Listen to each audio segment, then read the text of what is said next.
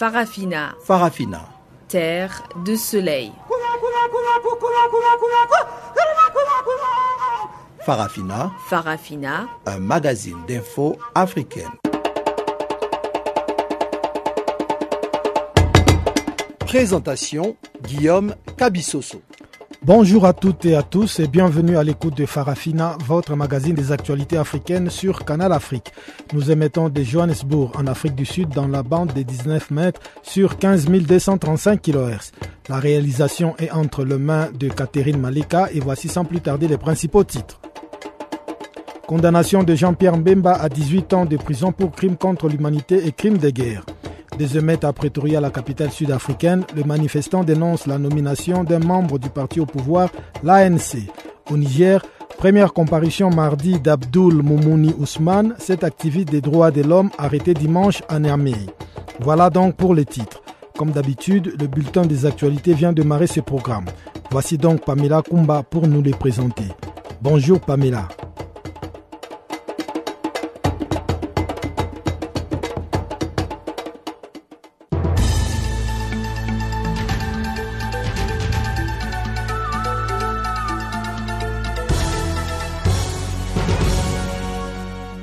Bonjour à tous. Ce bulletin des informations s'ouvre sur le verdict de la Cour pénale internationale contre Jean-Pierre Bemba. L'ex-vice-président congolais a écopé ce mardi de 18 ans de prison. Il devient la plus importante personnalité à être condamnée par la CPI à ce jour. La juge Sylvia Steiner, en audience publique, a expliqué que l'ex-chef militaire avait échoué à exercer un rôle effectif sur son armée privée. Celle-ci avait été envoyée en République centrafricaine en octobre 2002, où ces hommes ont violé, tué et pillé avec une cruauté particulière. La totalité du temps que l'accusé a déjà passé en détention sur ordre de la Cour depuis le 24 mai 2008 sera déduite de la peine à purger. Et la juge a précisé que la question des réparations en faveur des victimes visées à l'article 75 du statut sera examinée en temps utile. Les avocats de Jean-Pierre Bemba ont annoncé leur intention de faire appel du verdict. Pour rappel, l'ex-vice-président du Congo, devenu chef de guerre, a été déclaré coupable le 21 mars de la vague de meurtres et de viols commis par sa milice, le mouvement de libération congolais en Centrafrique, entre octobre 2002 et mars 2003. Jean-Pierre Bemba était aux commandes de cette milice qui était venue prêter main forte à l'ex-président centrafricain Ange Félix Patassé après une tentative de coup d'État. Tout feu, tout flamme ce mardi à Pretoria pour la deuxième journée consécutive. Des véhicules ont été incendiés, des bus aussi, et des routes étaient bloquées dans la capitale sud-africaine pour protester contre la nomination d'un candidat à la mairie pour les élections locales.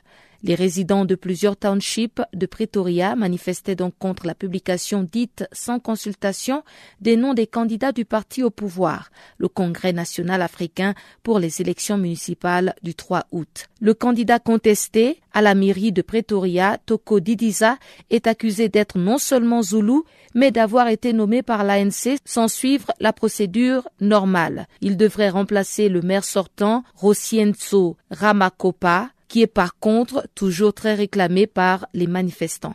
Un supporter de l'ANC a été blessé par balle dimanche à Pretoria avant de succomber à ses blessures. Le secrétaire général de l'ANC, Montaché, a démenti que les incidents étaient liés au choix politique tout en affirmant qu'aucun changement ne sera effectué. Début ce mardi des travaux de la onzième session du comité bilatéral stratégique algéro-malien. Ces travaux sont coprésidés à Bamako, la capitale malienne, par le ministre algérien d'État, ministre des Affaires étrangères et de la coopération internationale, Ramtan Lamamra, et son homologue malien Abdoulaye Diop. Les travaux qui se tiennent à huis clos traitent des nouvelles évolutions ayant marqué le premier anniversaire de la mise en œuvre de l'accord de paix et de la réconciliation nationale au Mali. Cet accord est né du processus d'Alger et des questions liées à la coopération bilatérale entre les deux pays. Parmi ces évolutions, on cite la signature le 19 juin à Bamako du protocole d'entente sur la mise sur pied des autorités intérimaires dans les cinq régions du nord du pays selon un calendrier arrêté de commun accord avec tous les signataires. Égypte, la justice a annulé ce mardi la rétrocession de deux îles à l'Arabie saoudite. Il s'agit notamment des îlots de Tiran et Sanafir de la mer Rouge. L'arrêt du Conseil d'État annule la signature du représentant du gouvernement égyptien concernant un accord de démarcation des frontières maritimes signé donc début avril par les deux pays alliés lors de la visite au Caire du roi Salman d'Arabie saoudite. Cet accord prévoyait notamment la rétrocession donc à l'Arabie saoudite de Tiran et Sanafir, des îlots situés stratégiquement à l'entrée du golfe d'Aqaba. Et en Centrafrique, les familles des six policiers pris en otage au kilomètre 5 s'inquiètent et demandent aux autorités de tout faire pour les libérer. Les parents des otages affirment ne pas avoir des nouvelles depuis dimanche, alors que le gouvernement détient des informations claires et précises sur les kidnappeurs et le lieu de détention localisé en plein cœur de Bangui, la capitale. Ils ont donc lancé un appel aux autorités centrafricaines afin qu'elles s'activent pour obtenir la libération des otages. Pour rappel, les six policiers du commissariat du troisième arrondissement de Bangui ont été pris en otage le dimanche dernier lorsqu'ils escortaient une équipe d'éleveurs Peul venus de Bambari.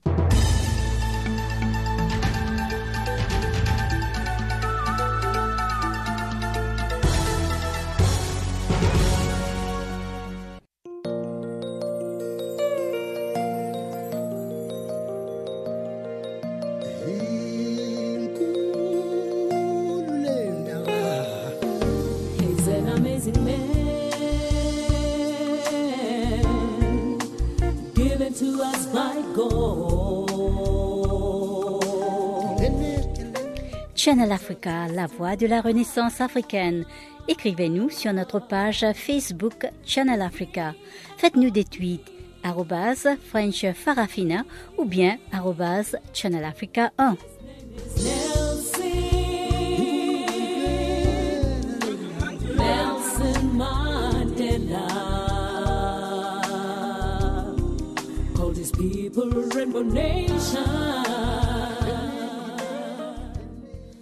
Nous ouvrons ce magazine par cette nouvelle qui nous vient de la Cour pénale internationale avec la condamnation de Jean-Pierre Mbemba à 18 ans de prison. Reconnu coupable en tant que chef militaire de deux chefs des crimes contre l'humanité, c'est-à-dire meurtre et viol, et des trois chefs des crimes de guerre, meurtre, viol et pillage, commis en République centrafricaine entre octobre 2002 et mars 2003, l'ancien vice-président congolais Jean-Pierre Mbemba a été condamné mardi 21 juin à 18 ans de prison. L'accusation et la défense peuvent toutefois interjeter appel de la peine au motif d'une disproportion entre celle-ci et les crimes, indique un communiqué publié sur le site internet de la Cour pénale internationale. En tant que chef militaire, Jean-Pierre Mbemba avait été déclaré coupable le 21 mars de la vague de meurtres et de viols commis par sa milice entre octobre 2002 et mars 2003 en Centrafrique quelques 1500 personnes du mouvement de libération du Congo, rébellion dirigée par Bemba, s'étaient rendues dans ces pays pour soutenir le président Ange Félix Patassé face à une tentative de coup d'État menée par le général François Bozizé. Ils avaient alors tué, pillé et violé. La procureure avait requis 25 ans de prison au minimum mais la défense a soutenu que Jean-Pierre Mbemba n'était pas responsable en tant que supérieur des actions des troupes du MLC en République centrafricaine. À la veille de l'annonce de la peine, la défense a interjeté appel contre le premier arrêt de la Cour pénale internationale rendu en mars reconnaissant Jean-Pierre Mbemba coupable de deux chefs de crimes contre l'humanité et de trois chefs de crimes de guerre commis par ses troupes en Centrafrique entre 2002 et 2003. Cet appel n'étant pas suspensif de la procédure, il n'a pas empêché la Chambre de première instance 3 de la Cour pénale internationale de prononcer la peine à l'encontre de Jean-Pierre Mbemba. Trois mois plus tôt, la même chambre de la Cour avait déclaré l'accusé coupable au-delà de tout doute raisonnable de deux chefs de crimes contre l'humanité et de trois chefs de crimes de guerre. Arrêté en mars 2008, le leader du mouvement de libération du Congo a déjà passé huit ans au quartier pénitentiaire de la CPI. Des années de prison qui seront déduites de la peine de 18 ans de prison prononcée à l'encontre du chef de MLC. En République démocratique du Congo, cette fois-ci, la majorité présidentielle qualifie d'antipatriotique les comportements d'une frange de l'opposition qui tente toujours de bloquer les institutions du pays. Dans une déclaration à la presse à Kinshasa, le secrétaire général adjoint de cette famille politique de Joseph Kabila a expliqué que certains opposants se lancent toujours dans des activités anticonstitutionnelles. C'est une correspondance de Jean-Noël Bamwende.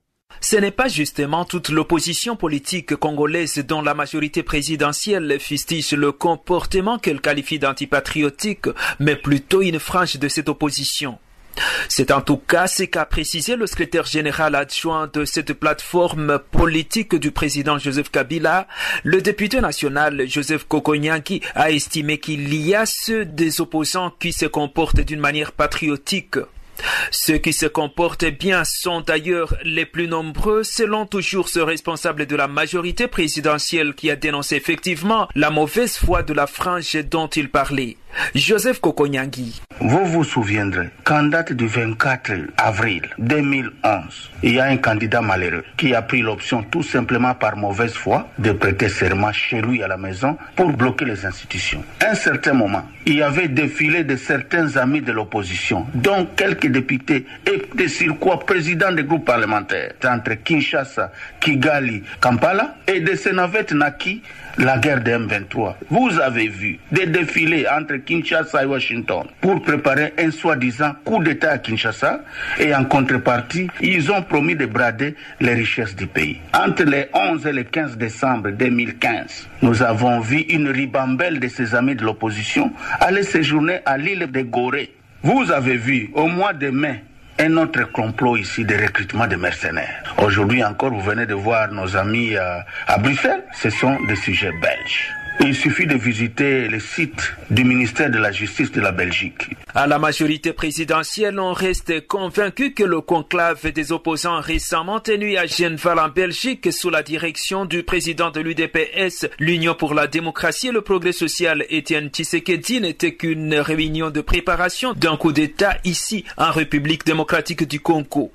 Dans tous les cas, pour le secrétaire général de la majorité présidentielle, la situation est claire, c'est en préparation d'un coup d'État institutionnel que tout cela s'est fait et est prévu l'IANA, car de telles actions n'ont pas commencé aujourd'hui. Une fois de plus, le député national Joseph Kokonyan qui explique. À l'issue de leur conclave, celui qui a invité ces gens à Genval s'est autoproclamé président intérimaire de la République démocratique du Congo. C'est pour ça que la réunion de Genval, c'est une préparation d'un coup d'État institutionnel. J'ai évoqué sept cas. Je vais vous en parler de deux. À Gorée, vous avez trouvé des députés qui ont trahi la nation en organisant la guerre de M23. Nous avons vu la famille du pasteur. Nous avons vu à Genval des personnes qui sont en poursuite judiciaire ici en République démocratique du Congo. Siégé, quelle preuve vous recherchez encore? La situation politique demeure tendue ici, six mois avant la fin du dernier mandat du président Joseph Kabila. Les opposants ne jurent que par son départ pur et simple en décembre prochain, même si l'arrêt de la Cour constitutionnelle le précise que si la présidentielle n'est pas organisée cette année, le chef de l'État en exercice devra rester au pouvoir. Jean-Noël Bamouizé, Channel Africa, Kinshasa. Au sud du continent, c'est-à-dire en Afrique du Sud, des manifestants assiègent les rues de bidonville de Pretoria, la capitale, depuis lundi. Et pour la deuxième journée consécutive, ils ont déclenché des émeutes pour dénoncer la nomination de Toko Diziza pour représenter l'ANC aux élections municipales. Plus de détails dans cet enrobé de Pamela Kumba. C'est une énième crise de confiance au sein du Congrès national africain, l'ANC au pouvoir. C'est suite à la publication des noms des candidats du parti au pouvoir, le Congrès donc national africain pour les élections principales, pour les élections municipales du 3 août, que les incidents ont éclaté. Des routes ont été bloquées avec des pierres et des pneus en feu. Les résidents des bidonvilles Mamelody, Amonskral et Atteridgeville n'entendent pas du tout céder malgré les appels au calme. 21 autobus ont même été incendiés et selon notre confrère Maloudi Bousseng, à Mamelody, des vandales ont saccagé des boutiques et paralysé toute circulation. Je suis à Mamelodi, dans une zone appelée Ikaringwe. Le carrefour principal est fermé depuis tôt ce matin et il y a quelques minutes, un groupe d'individus sont allés vandaliser une boutique du bidonville. Ils ont tout cassé et emporté tout ce qu'ils pouvaient prendre. La situation demeure tendue malgré la police qui patrouille la zone depuis ce matin. Les partisans de l'ANC s'opposent à la nomination de Toko Didiza comme candidat aux élections municipales pour le Congrès national africain au détriment du maire sortant Rosienso Ramogopa. Il juge que la procédure a été biaisée, comme nous l'explique Maloudi Bousseng.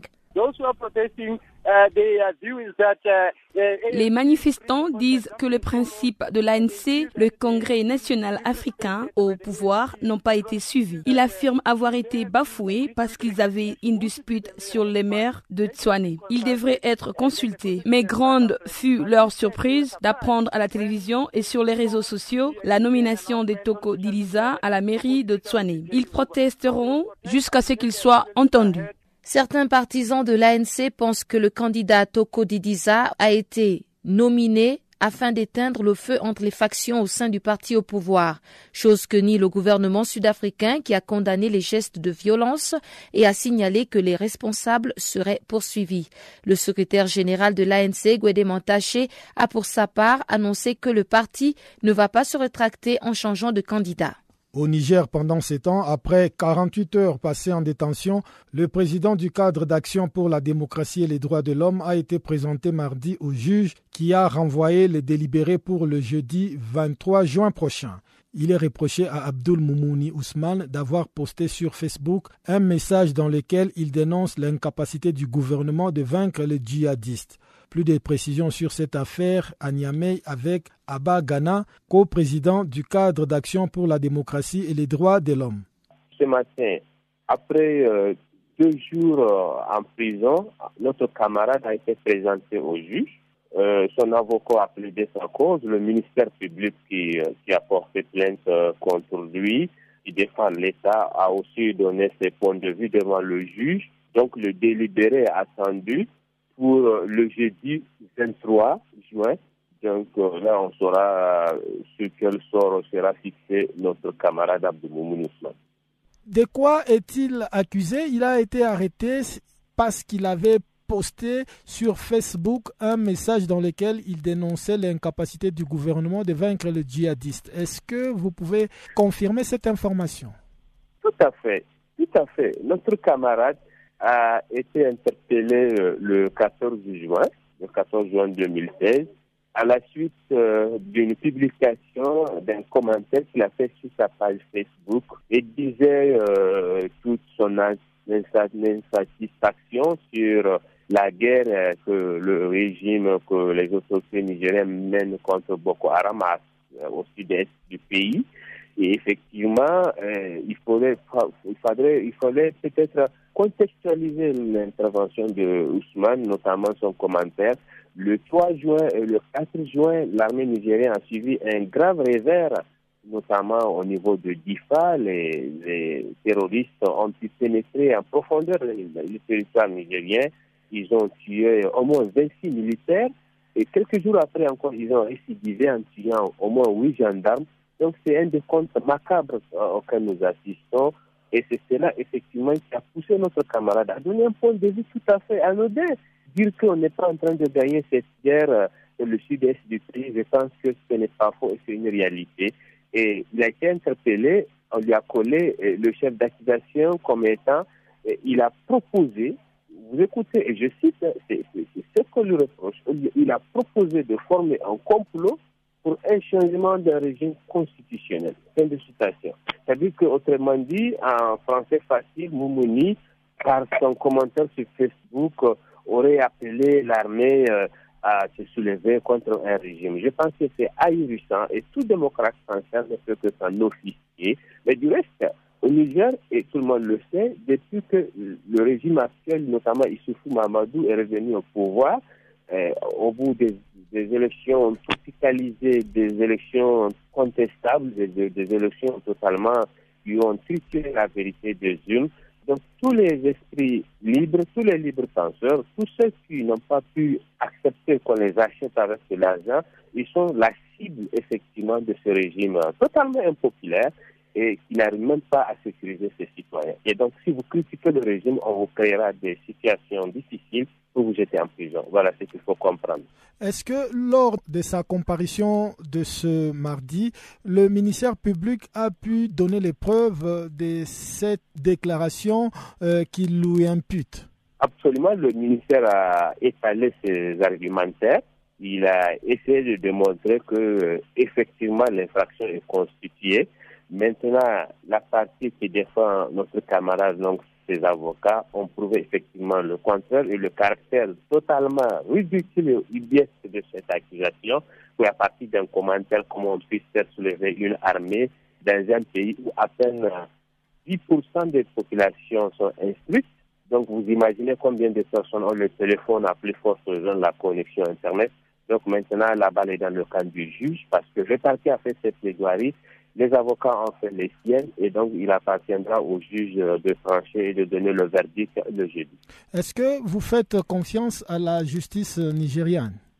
Il est évident que euh, la justice nigérienne, on ne peut pas dire à 100% que, euh, que, tout est noir ou que tout est beau, que tout est rose. Il y a des brebis galeuses, il y a ceux qui sont plutôt euh, enclins à aller euh, dans cette euh, démarche, dans un comportement de déni de justice.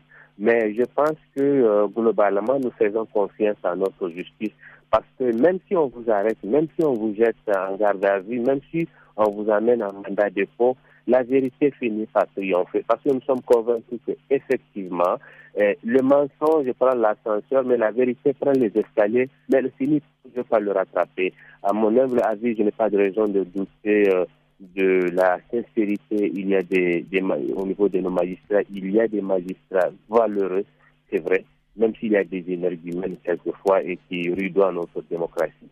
Un calme relatif régnait ce mardi à Bangui, la capitale de la Centrafrique, après que la présidence ait qualifié de grand banditisme le dernier acte de violence qui ont secoué le pays. La veille, plusieurs arrondissements de Bangui étaient le théâtre d'affrontements qui ont entraîné la mort d'au moins trois personnes et fait six blessés. David Gaïson en revient sur ces dernières violences à Bangui. Il est au micro de Pamela Kumba. La situation actuelle, il y a un calme relatif. Mhm. Mais les six policiers sont toujours détenus par euh, euh, cet élément d'origine tchadienne, un certain Abdoulaye, euh, qui était libérateur euh, euh, dans sa garde présidentielle, ça fait partie des mercenaires qui sont arrivés avec lui. Pouvez-vous revenir un peu sur les événements qui ont mené à cette prise d'otage? Les faits, en fait, euh, le 18 juin, un convoi de début est arrivé euh, de Bambari. Ce convoi, il y avait 30 camions. Donc, il y a ce convoi de bétail a fait l'objet de contrôle il se trouve qu'il y a un contrôle de police. Ces camions ont transporté aussi des passagers. Et ces passagers, il y a des gens qui n'avaient pas de papier. On ne pouvait pas connaître leur identité. Donc, euh, entre 17 et 20, donc euh, on les a amenés au poste. Ils ont suivi des contrôles. Un certain nombre ont été libérés. D'autres ont été gardés pour euh, enquête, pour contrôler. Euh, il y a quelques jours, une radio euh, locale ici, de Keluka, il y a un chef euh, d'état-major de, basé à Bambari, je crois Zundeko, qui avait déclaré eh, mais vous pouvez venir désarmer, hein, mais les armes rentrent par les deux, et puis nous, on va toujours se servir. Donc, c'est un secret de personnel que de dire que les bergers qui descendent en pensionnat du Tchad seraient innocents. Dans la dissémination des armes à C'est depuis l'époque euh, de, de qu'on connaît ce phénomène. Et qui s'est transformé en un truc qu'on appelle les arguinas, qui n'est pas dans le langage africain, qui est un langage importé, c'est-à-dire coupeur de roue. Donc, ce contrôle a donné euh, prétexte, puisque euh, à un officier de la garde présidentielle de Bokassa d'origine tchadienne, un certain Abdoulaye, qui estime que ce sont ses parents qui ont été arrêtés, eh ben, il a organisé une vendetta. Il a pris des policiers en otage et alors il ne veut pas, les libérer. Donc il est, planqué dans l'arrondissement du 5. Plus précisément, il est retranché vers euh, un quartier qui s'appelle euh, avec euh, les otages. Mais quelles sont les mesures prises par les autorités afin de pouvoir euh, libérer ces otages-là? Ils ne vont pas aller avec des décisions à la huchette. Il faut leur laisser le temps d'apprécier sereinement et puis d'arriver. Ce genre de situation, on le gère en toute sérénité D'aucuns pensent que ce nouveau regard de violence est une manipulation euh, de certaines forces euh, extérieures qui veulent déstabiliser euh, la gouvernance du nouveau président Faustin Archange Touadéra. Est-ce que vous partagez ce point de vue? Moi, je n'ai pas d'indice précis ni de peur. On peut supposer que le kilomètre regorge d'étrangers. Et ces étrangers, on connaît plus ou moins comment ils sont arrivés, qui manipulent à travers certaines ONG, créées pour les besoins de la cause. Ce n'est pas un secret. Mais qu'est-ce qui peut être fait pour pouvoir euh, mettre hors d'état de nuire ces personnes qui sont bel et bien connues, comme vous le dites si bien, et euh, qui sont en train de s'aimer la zizanie alors que le pays doit être reconstruit euh, Nous, on ne gère pas l'État et au stade actuel, euh, nous nous garderons bien de, donner des leçons et de dire voilà ce qu'il y a à faire, ce qu'il y a à faire. Donc il ne faut pas que la rue prenne le pas sur les intérêts de l'État et sur des approches. Ceux qui ont en charge des dossiers, ils s'en occupent et ils nous aviseront. Je crois que c'est plus sage comme ça que de commencer à dire nous on pense qu'il faut faire ça, non. Mais vous n'avez pas toutes les ficelles derrière. Vous allez accuser par exemple l'extérieur. Vous n'avez pas de preuves. Mais vous allez faire comment? Ce dont on est sûr, on connaît l'identité des ravisseurs. On connaît leur origine. On connaît l'hygiène. On connaît leur background. On connaît ce qu'ils ont fait comme des cas dans la vie. Mais le problème, c'est qu'il y a une impunité ici où, au nom euh, d'un truc qui a été inventé ici à Centrafrique qui se dit des mesures de confiance, eh bien, on déroule le tapis rouge aux criminels. Voilà les conséquences. On ne va jamais vers les victimes, mais dans le palais de la République, c'est les criminels, les rebelles qui sont reçus. Ça donne quelle impression? On est complice des crimes, des viols.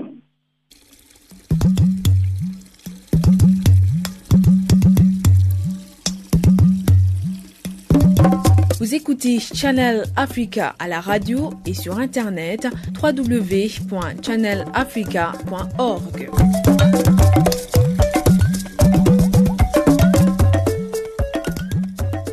Sortons un peu du cadre purement politique pour aller jeter un coup d'œil sur ce qui fait l'actualité dans le monde économique. Voici donc Chanceline Louraquois pour le bulletin économique de ces magazines.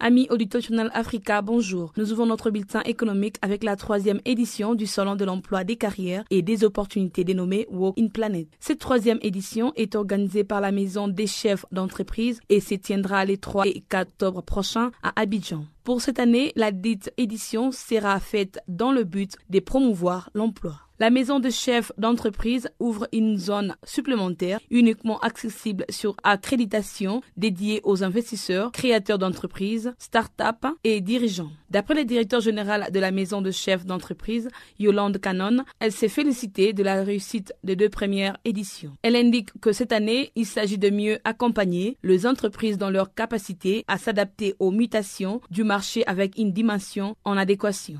Cet espace professionnel va offrir un lieu de rencontre pour les entreprises afin qu'elles puissent échanger sur leurs préoccupations et aussi d'être en contact avec des prestataires de services ainsi que leur apporter des solutions plus compétitives. Les professionnels bénéficieront également d'ateliers et conférences pour sensibiliser la population sur des sujets tels que le marketing, la fiscalité, le management et bien d'autres sujets encore. Outre de nombreux ateliers seront mis en place pour sensibiliser à améliorer la visibilité, mieux comprendre les recruteurs, découvrir les tendances du marché de l'emploi. En somme, les salons a réuni ces deux dernières années près de 15 000 visiteurs et 80 entreprises autour d'une plateforme dédiée à l'échange, à la découverte et à l'information du marché de l'emploi. La Banque centrale du Nigeria, CBN en sigle, a finalement ouvert la voie à la dévaluation de sa monnaie. Cette voie sert à rassurer les investisseurs étrangers et à la suite de celle-ci, les Naira a plongé le lundi de près de 30% face au dollar. À présent, le pays connaît d'importantes difficultés sur le plan économique. Pour l'ensemble de 24 banques commerciales, l'offre est de 249 à 265 naira pour 1 dollar, alors que le naira devrait se stabiliser à 250 pour 1 dollar contre 350 au marché noir. Rappelons que la chute des cours mondiaux du pétrole a plongé la première économie d'Afrique dans une importante crise économique et financière. Le Nigeria, qui dépend largement des exportations de brut, a commencé à manquer de devises étrangères et ces manques a entraîné une chute du Naira sur le marché noir. Depuis mars 2015, les autorités refusaient de laisser flotter la devise. Maintenant, le taux d'échange officiel est évalué à 197 et à 199 Naira pour un dollar.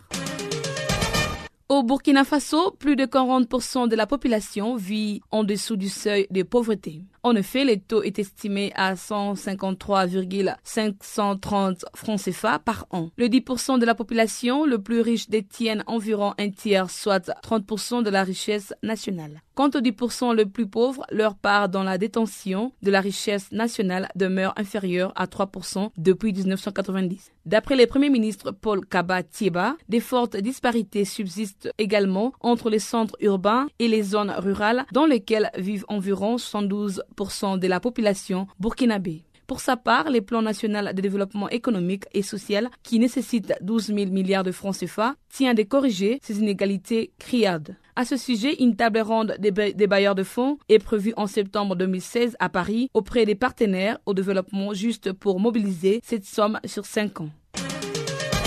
Au Cameroun, la Société de développement du coton, Coton, en sigle, a un nouveau directeur général. Il s'agit de Bayero Mohamedou Bounou, qui a été plébiscité à la tête de la Coton. Cette décision a été prise par les conseils d'administration réunis le lundi en session extraordinaire à Yaoundé. Bayero Momadou Bouno remplace à son poste Abdou Namba, désigné le 25 juin 2013 par le même conseil à la tête de la structure en charge de la filière coton créée en 1974. Notons que ces trois dernières années, l'entreprise traverse une crise avec des pertes sèches estimées à plus de 21 milliards de francs CFA le Nigeria, la Côte d'Ivoire, l'Égypte et l'Éthiopie. Ces pays cités si haut ont connu un taux de croissance des records de 10,5% en 2015. Ce grâce à une étude qui a été menée auprès de 11 127 consommateurs dans 11 pays africains. Cette étude est intitulée African Consumer Sentiment 2016.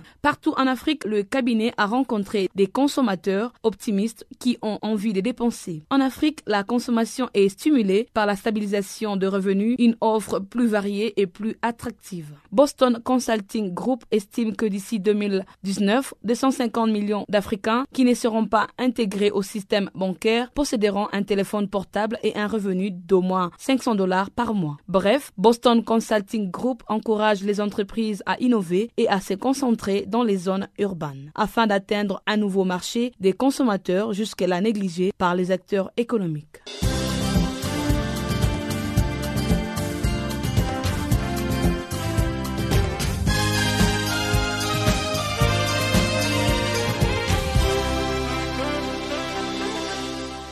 Je m'appelle Papa Wimbalem Kuruyaka.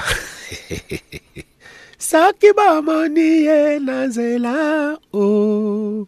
Vous écoutez Canal Afrique.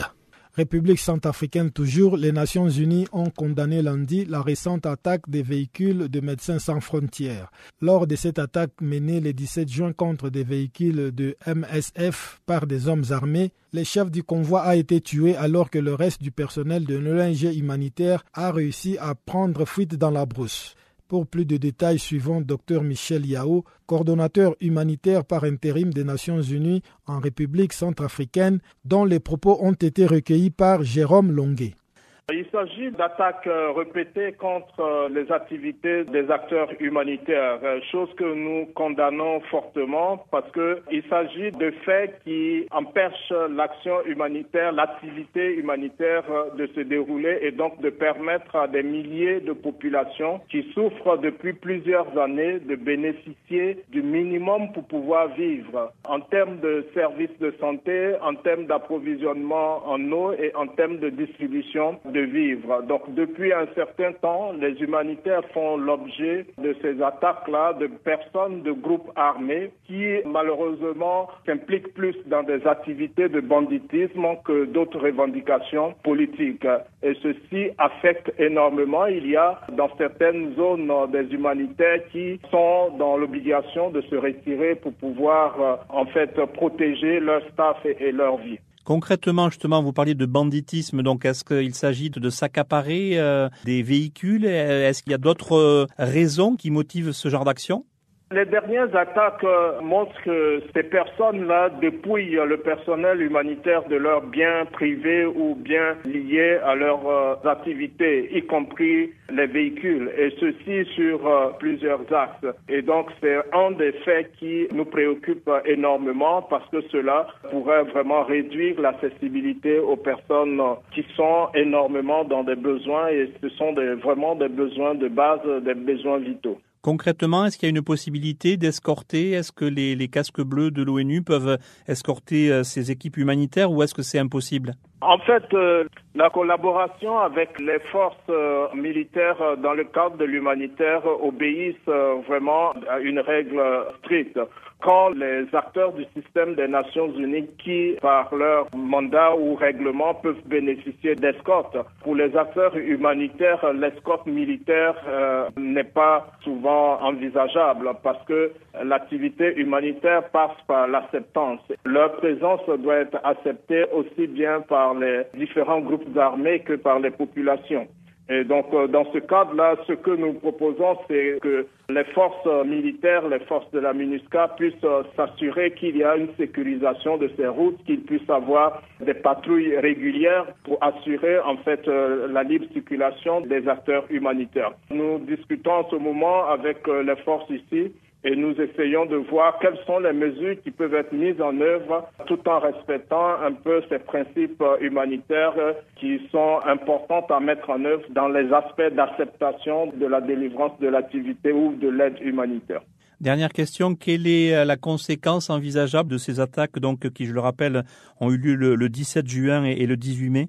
Ah, ces attaques, euh, en fait, sèment une certaine euh, cause dans le cadre des humanitaires et la conséquence immédiate serait que ces humanitaires-là puissent arrêter leurs activités.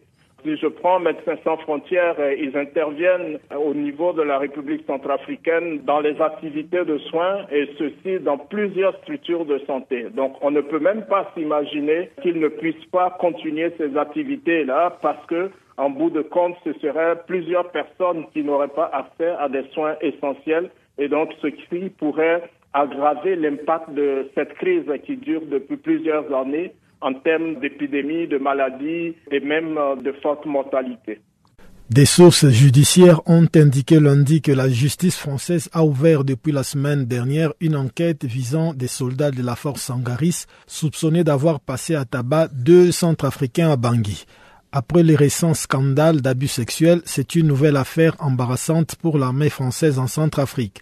Le parquet de Paris a ouvert la semaine dernière une enquête préliminaire visant des éléments de la force Sangaris, notamment pour violence volontaire en réunion, ayant entraîné une incapacité totale de travail de plus de huit jours, séquestration avec libération volontaire, menace avec armes et non-assistance à victimes. Cette enquête ouverte à la suite d'un rapport de commandement du ministère français de la Défense transmis à la justice a été confiée à la gendarmerie prévotale chargée des investigations sur le crime et délits commis par des militaires lors d'opérations extérieures.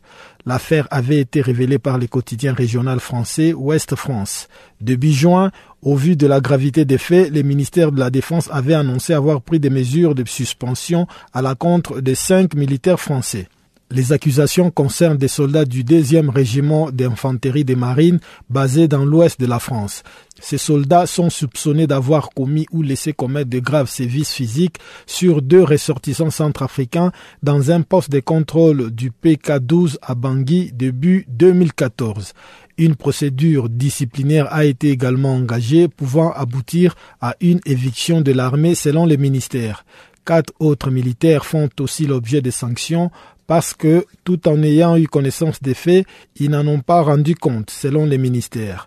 Ces sanctions qui comprennent des jours de mise aux arrêts ne prévoient pas leur renvoi, mais risquent d'entraver sérieusement leur carrière, selon l'entourage du ministre Jean-Yves Le Drian. Des soldats de la force Sangaris présents en Centrafrique sont déjà mis en cause dans des scandales de viols d'abus ou d'exploitation sexuelle présumée, notamment sur des mineurs, tout comme des casques bleus appartenant à d'autres contingents. L'enquête doit désormais tenter de comprendre pourquoi ces soldats se sont pris à des centres africains et pourquoi les ou les officiers présents n'ont pas empêché le fait. Les premières investigations vont s'attacher à rechercher et identifier les victimes, a précisé une source judiciaire. Au Burundi, la contestation n'est plus seulement dans la rue, mais aussi à l'école. En choisissant de punir sévèrement des écoliers qui s'en sont pris à la fonction présidentielle, les pouvoirs n'a fait qu'attiser les sentiments des révoltes des jeunes. Chanceline Louraquois nous en fait un compte rendu. Le scandale a éclaté fin mai quand des griffonnages sur des photos du président contesté, Pierre Kourounzinza, dans des manuels scolaires ont été découverts dans une école de la banlieue de Bujumbura. Sur certains livres, les yeux du président avaient été troués. Dans d'autres, sa photo avait été griboulée et des insultes écrites. Dans un pays où le président et sa candidature controversée à un troisième mandat en avril 2015 sont au cœur de la crise qui a fait plus de 500 morts et forcé à l'exil pas moins de 270 000 Burundais, les gribouillages du portrait présidentiel ont fortement déplu au pouvoir qui a vigoureusement réagi. Pour empêcher la propagation de ces actes d'incivilité à l'encontre du président réélu en juillet 2015, le régime a choisi de sanctionner sévèrement les écoliers. Des centaines d'élèves ont été renvoyés provisoirement de leurs écoles, puis pour certains réintégrés. À Moramzia, au centre du pays, 11 lycéens ont même été inculpés d'outrage au chef d'État et écroués le 3 juin. Mais loin de couper court à ces gestes d'insoumission, la sévérité du gouvernement n'a fait qu'amplifier les mouvements qui s'étendent désormais à plusieurs régions. Dans les quartiers nord de la capitale, plus de 3000 élèves ont été sommés de remplacer les livres abîmés sous peine de ne pas pouvoir passer les examens de fin d'année selon les responsables locaux de l'enseignement. Dans l'est du pays, quatre élèves ont été interpellés ces derniers jours et sont détendus dans un commissariat. Les phénomènes s'est également étendu aux réseaux sociaux où les internautes rivalisent d'ingéniosité pour détourner les portraits du président Ngurunzinza. Certains parents dénoncent l'arbitraire de ces arrestations car chaque école dispose d'à peine 20 à 30 livres qui se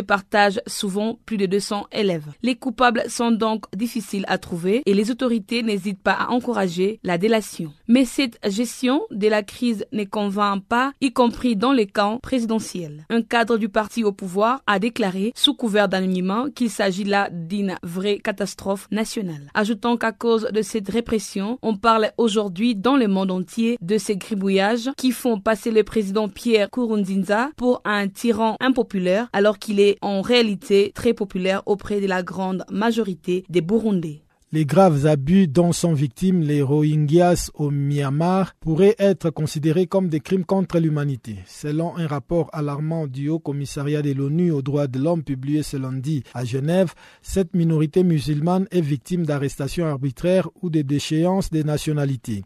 Cécile Pouilly, porte-parole du Haut Commissariat de l'ONU aux droits de l'homme, répond ici au micro d'Alpha Diallo. Ces minorités font l'objet de discriminations euh, systématiques avec des privations arbitraires de nationalité, des restrictions à la liberté de mouvement, des menaces parfois sur leur vie et leur sécurité et également un accès restreint en termes de droit à la santé et à l'éducation ainsi que des violences sexuelles et du travail forcé. Et ces graves abus qui pourraient constituer des crimes contre l'humanité sont déroulés où exactement? Au Myanmar alors il y a différentes communautés qui sont visées. Euh, beaucoup de ces violations ont lieu dans l'état de Rakhine, mais il y a également des combats qui ont lieu dans les états de Kachin et de Shan, où on fait état de violations par toutes les parties au conflit. Mais effectivement, euh, il y a beaucoup de ces violations qui ont été documentées dans l'état de Rakhine, où se trouve la population musulmane Rohingya. Et quand le rapport dit que ce sont des violations qui sont faites de façon systématique, est-ce à dire que c'est quelque part quelque chose de planifié? Nous savons que, par exemple, il y a une série de politiques et de directives discriminatoires dans l'État de Rakhine qui sont en place et qui émanent des autorités locales. Elles visent spécifiquement les Rohingyas. Elles sont d'ailleurs connues sous le nom d'ordres locaux et elles sont en place depuis de nombreuses années. Alors, par exemple, les enfants Rohingyas ne reçoivent pas de certificat de naissance et cela date depuis les années 90. Euh, cela, bien sûr, restreint leurs droits et ça augmente leur vulnérabilité. Est-ce que vous avez noté quelque part euh, une hausse alarmante des incitations à la haine et de l'intolérance religieuse, surtout de la part des organisations bouddhistes ultranationalistes du Myanmar?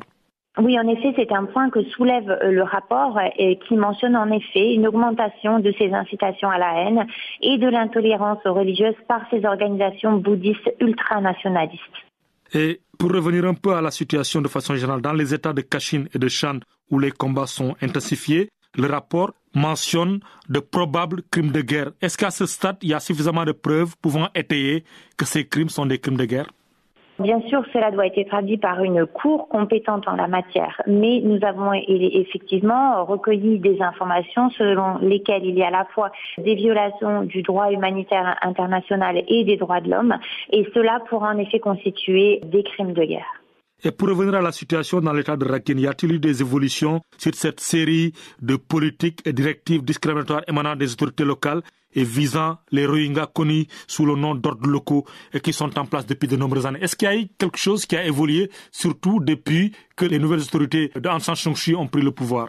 Alors, il y a eu des mesures initiales qui ont été prises par le gouvernement. Par exemple, la création d'un ministère des Affaires ethniques, la proposition d'organiser une conférence nationale de paix et d'établir un comité central sur la mise en œuvre de la paix, de la stabilité et du développement dans l'État de Rakhine. Nous avons un dialogue constructif avec euh, les autorités du Myanmar, mais la réalité, c'est que c'est vrai que ces lois et ces politiques qui sont en place et, qui nient les droits fondamentaux des, des minorités sont en place de longue date.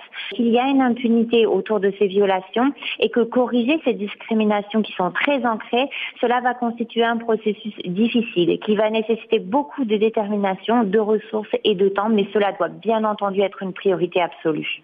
Mais on a toujours l'impression quand même que le sort de ces Rohingyas reste un sujet tabou pour les hommes politiques du Myanmar ça reste un sujet politique sensible et comme le mentionne le rapport, ce sont aussi des éléments qui sont profondément ancrés et qui existent de longue date, comme par exemple ces ordres locaux, ils sont en place depuis de nombreuses années. Et donc il faut un véritable changement, une volonté politique bien entendu, mais aussi beaucoup de ressources, beaucoup de temps pour changer les mentalités et obtenir que la situation de ces minorités, sort peu enviable, soit améliorée rapidement. Dernière question, est-ce que vous avez une idée globale du nombre de Rohingyas ou de minorités qui vivent encore au Myanmar et surtout celles qui vivent dans des camps de déplacés? Après les violences de 2012 dans l'état de Rakhine, il y a eu un énorme déplacement interne. Et à ce jour, selon nos informations, quelques 120 000 musulmans Rohingyas et Kamans vivent toujours dans les camps de déplacés internes.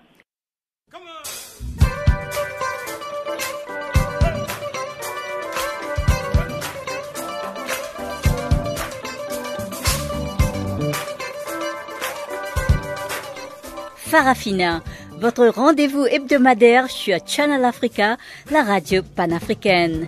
Farafina, votre programme des actualités en langue française sur Channel Africa.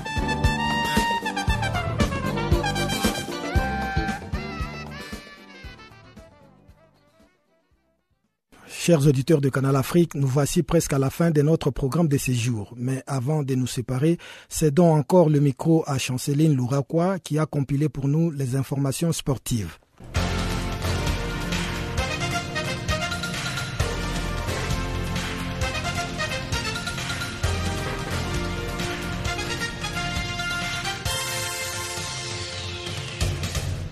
Chers amis auditeurs de Channel Africa, bonjour. Notre bulletin des sports commence avec la 15e édition de la Coupe d'Europe des Nations Euro 2016. Ce mardi 21 juin, l'Ukraine jouera contre la Pologne à Marseille dans les comptes du groupe C. L'Irlande du Nord s'opposera contre l'Allemagne à Paris pour les comptes du groupe C toujours. Et la République tchèque jouera contre la Turquie à Lens pour les comptes du groupe D. La Croatie va jouer contre l'Espagne à Bordeaux dans les comptes du groupe Le pays des Galles a battu 3 buts à 0 la Russie le lundi à Toulouse pour les comptes du groupe B. Dans le groupe B, la Slovaquie s'est opposée 0 but partout contre l'Angleterre à Saint-Étienne. Les quatre équipes se tiennent dans un mouchoir et peuvent encore rêver de prochains tours. L'Angleterre est mieux placée avec ses 4 points après le match nul devant la Russie et la victoire in extremis devant le pays de Galles. Le pays de Galles joueront le huitième de finale de la compétition. Gareth Ball et ses compagnons prennent la première place de cette poule devant les Anglais qui n'ont fait mieux qu'un match nul contre la sélection Slovaquie. La Slovaquie, avec 4 points, conserve ses chances de figurer parmi les meilleurs troisièmes. Cette dernière est donc éliminée, tout comme la Russie. Voici les classements du groupe B. Les pays des Galles comptent 6 points, l'Angleterre a 5 points, la Slovaquie compte 4 points et la Russie 1 point. En somme, à côté de deux qualifiés pour le huitième, une troisième équipe pourrait postuler pour l'une de quatre places de meilleur troisième. La France compte 7 points et termine en tête du groupe devant la Suisse avec 5 points.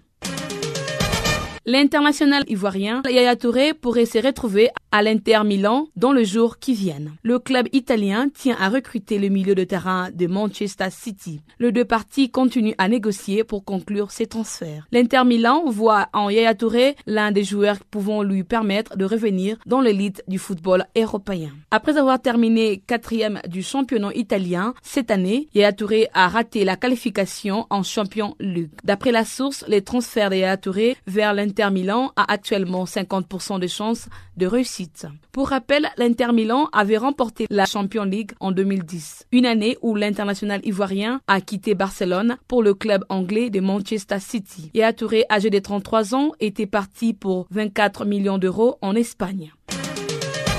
Le footballeur kenyan Victor Wanyama de Southampton est en voie de transfert à Tottenham. En effet, Tottenham a accepté de payer 11 millions d'euros pour recruter Victor Wanyama, le milieu de terrain Southampton. Si jamais le transfert est conclu, Victor Wanyama sera le premier joueur à être recruté par Tottenham qui prépare son retour en Champions League pour la saison 2016 et 2017. Et ce dernier va retrouver son ancien entraîneur Mauricio Pochettino à Southampton. Actuellement, à Southampton, il est sixième au classement final du championnat d'Angleterre de 2015 et 2016. En 85 matchs avec le Saint, il a marqué 4 buts. À noter que c'est depuis l'été dernier que le footballeur kenyan avait souhaité d'aller à Tottenham. Pour rappel, en juillet 2013, Victor Wanyama avait rejoint les Saints pour 12,5 millions d'euros en provenance du Celtic Glasgow de l'Écosse. Le président de la Fédération togolaise de football, le colonel Gu Akpovi, a exprimé son soutien à l'entraîneur national Claude Leroy. À cet effet, le colonel Gu Akpovi indique que tout le comité exécutif de la Fédération togolaise de football fait face à l'épreuve. Il s'exprime, je cite, Nous restons attentifs au développement dans ces dossiers et espérons que vous en tirerez bien convaincus de votre attachement au respect de l'éthique dans le football. Fin de citation. À ces propos, Claude Leroy est accusé de complicité des transferts frauduleux des joueurs entre 1998 et 2003 en France. Confiant à la mission qui s'est assignée avec éperviers du Togo, Claude Leroy a affiché sa sérénité dans cette affaire judiciaire et compte œuvrer pour le bien du football togolais. Rappelons que dans l'affaire de complicité des transferts frauduleux, le parquet du tribunal correctionnel de Strasbourg a requis le 16 juin dernier une peine de deux ans de prison, dont 18 mois avec sursis contre Claude Leroy. Ce dernier est soupçonné d'avoir participé à des montages financiers frauduleux dans le cadre des transferts du club de Strasbourg à la fin des années 90 et au début des années 2000. Bref, la décision sera rendue le 13 septembre prochain.